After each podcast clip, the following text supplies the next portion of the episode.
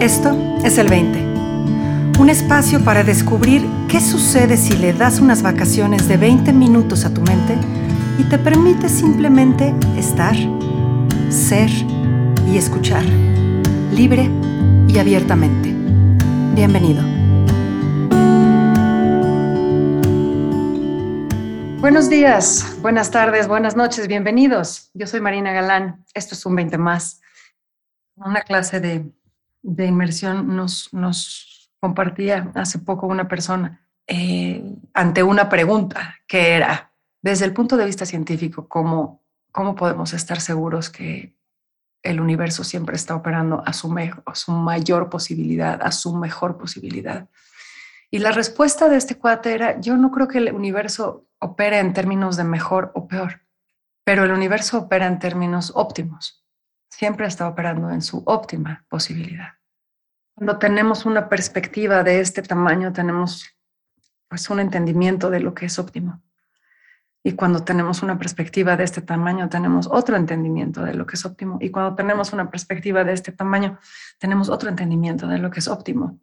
¿no? Si viéramos, si agarráramos a microscopio nuestro cuerpo, veríamos guerras y genocidios y cosas terribles, ¿no? Pero en una perspectiva más amplia eso se llama salud. Y en una perspectiva más amplia, pues quién sabe. Entonces, todo, todo lo que estamos viendo, lo estamos viendo desde una perspectiva humana que sabemos que es limitada, pero sabemos que hay otra perspectiva y que no es accesible a nosotros. Y que no lo es porque óptimamente no debe de serlo. ¿Quién sabe qué haríamos si tuviéramos acceso a esa perspectiva? No estaríamos cumpliendo con lo que nos toca cumplir.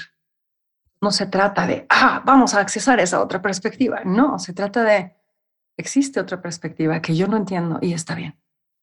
Y desde esa perspectiva es óptimo, es perfecto.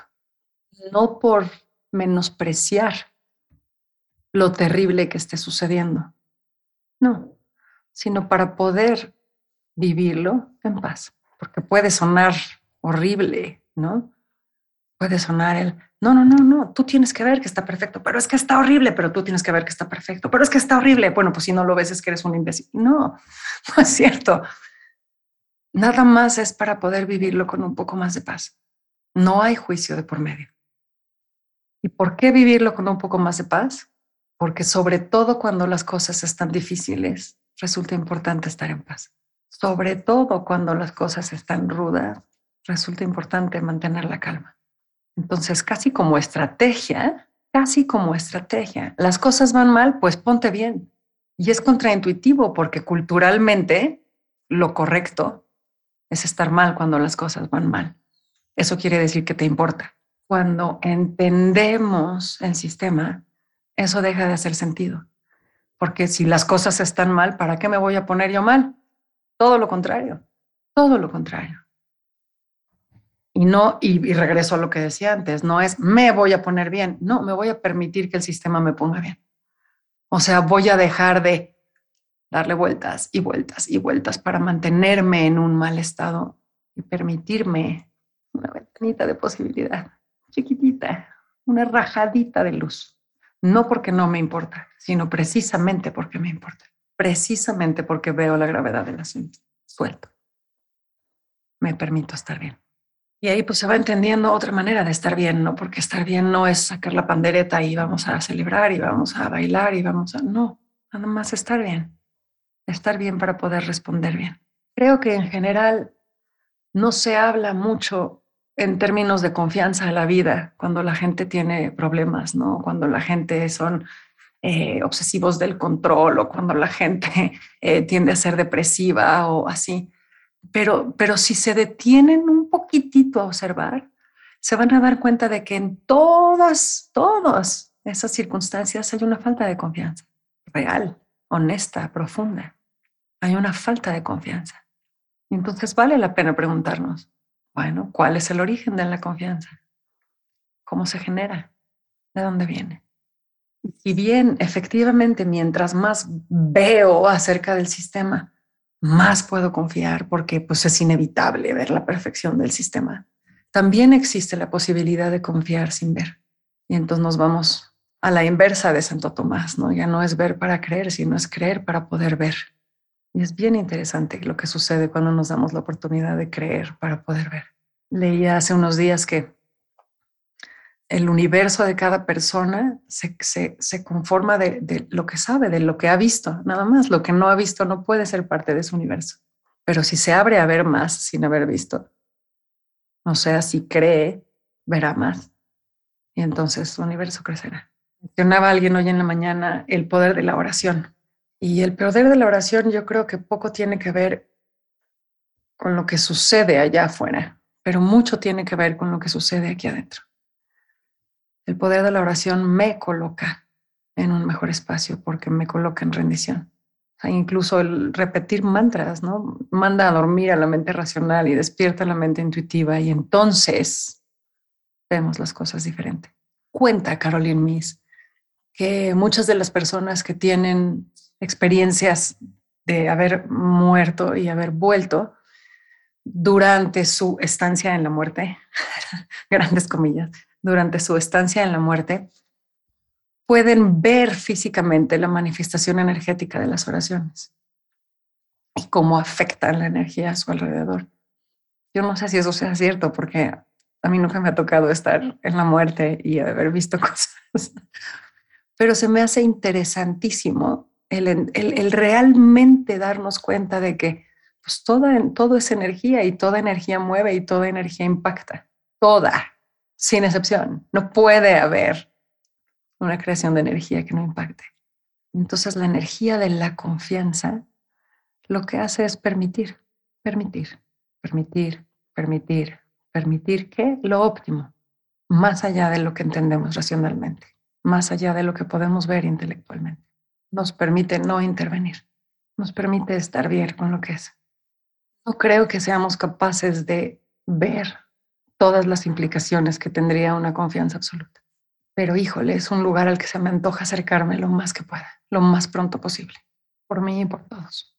Me viene a la cabeza la historia de, un personaje que decía que la diabetes era lo mejor que le había pasado en toda su vida ¿no? Porque pues, lo había alejado del reventón y lo había acercado a sus hijos y lo había ayudado a recuperar la relación con su mujer y, y sin eso, pues quién sabe dónde hubiera terminado.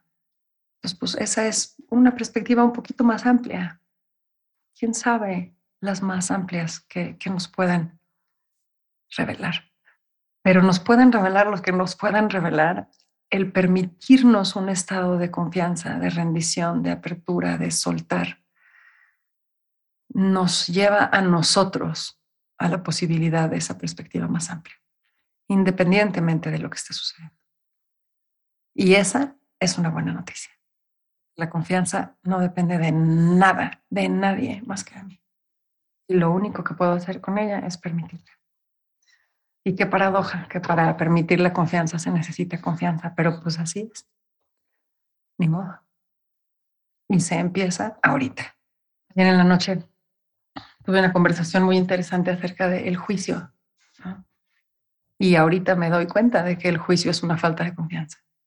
Cada vez que enjuicio al otro, no estoy teniendo confianza en él. Cada vez que me enjuicio a mí, me estoy faltando a la confianza. Y la bronca es que el juicio pues genera menos confianza y menos confianza y más juicio y menos confianza. O sea, se jodió. Es un, es un círculo vicioso hacia abajo. ¿Cómo lo cambiamos? ¿Cómo empezamos por detener el juicio? ¿Cómo empezamos por agradecer? ¿Cómo agradecer es confianza, ¿o no? Reconocer es confianza. Me decían, me preguntaban ayer en la noche, ¿cuál es la diferencia entre una crianza desde tu entendimiento la crianza que dabas desde antes del entendimiento. Y mi respuesta que salió en ese momento fue, pues mi crianza a partir del entendimiento parte del reconocimiento del valor del otro, no de lo que yo le pueda dar. No, no el reconocimiento del valor de lo que yo le pueda dar o agregar. Y ahí hay confianza. Confianza en que todo lo que necesita ya lo tiene. Hay confianza en que lo puede ver y lo puede accesar. Y hay confianza en que yo puedo ayudarlo a verlo. No porque necesite que lo ayude, sino porque qué rico acompañarlo. qué rico acompañarlo. En otra parte de la conversación decían, bueno, pero es que para poder conocer al otro, el otro tiene que querer ser conocido, el otro tiene que querer ser visto. Y honestamente me puse a pensar y yo no creo que exista nadie que no quiera realmente ser conocido, visto, entendido, escuchado. O sea, puede que nos hagamos la idea de que, ay, sí, yo no quiero ser visto, ¿no? Y entonces creo arte, Banksy, ¿no? Sí, yo creo arte, entonces que vean mi arte y a mí no me ven, pero pues está siendo visto a través de su arte, que no me vengan. Todos queremos ser vistos, todos queremos ser conocidos, todos queremos ser tocados. Y entonces la pregunta era, bueno, ¿y entonces qué, qué nos hace querer cerrarnos frente al otro? ¿Qué nos hace no querer ser vistos por una persona en particular? Pues el juicio, falta de confianza. Entonces, pues en las últimas semanas, mientras más veo, más tiene que ver la confianza con el entendimiento. Y mientras más enraizado estás, más confianza tienes, más libre eres, más presente puedes estar. Más interesante verlo en estos términos de confianza y darnos la oportunidad de buscar en qué, en qué aspectos y en qué áreas podríamos ampliar nuestra confianza, profundizar nuestra confianza, expandir nuestra confianza, explotar nuestra confianza, liberar nuestra confianza y lo que eso podría hacer por nosotros. Y yo me acuerdo que cuando era chiquita, mi papá me contaba la historia de un papá que subía a su hijo a una mesa y le decía, tírate, yo te cacho. No, no, no, no, sí, tírate, yo te cacho. No, no, no, no, sí, tírate, yo te cacho. Y finalmente cuando el chavito brincaba, el papá se quitaba y lo dejaba caer. Y entonces el niño decía, ¿qué onda? Decía, para que aprendas a no confiar nunca en nadie más que en ti mismo. No, entonces, o sea, mi papá me contaba esa historia de chavita y ahora lo pienso y digo, qué horror, qué cosa más espantosa de enseñarle a tu hija chiquita, ¿no? pero, pero, observo a mi papá, incluso hoy en día, y entiendo por qué a él le hace sentido. Él no confía en nadie, ni en nada. Ya ha vivido su vida así. Él está convencido de que le ha funcionado. Yo estoy convencida de que no le ha funcionado.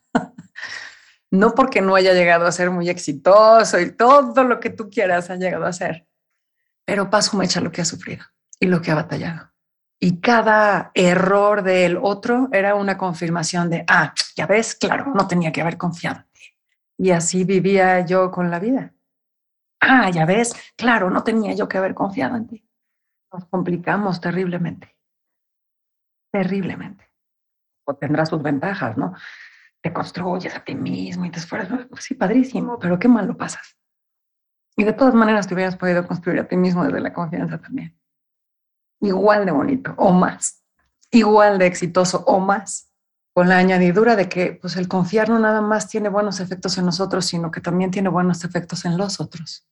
O sea, cómo, cómo se desarrolla un niño cuyos padres no confían en él. ¿Cuánta gente hay allá afuera, incluso a sus 50, 60 años, luchando por ser visto por sus padres, ser reconocido por ellos? ¿No? Digo, aviento una piedra y le pego a cinco, neta. Muchas gracias a todos por acompañarnos. Nos encontramos en este espacio una vez más la semana que viene.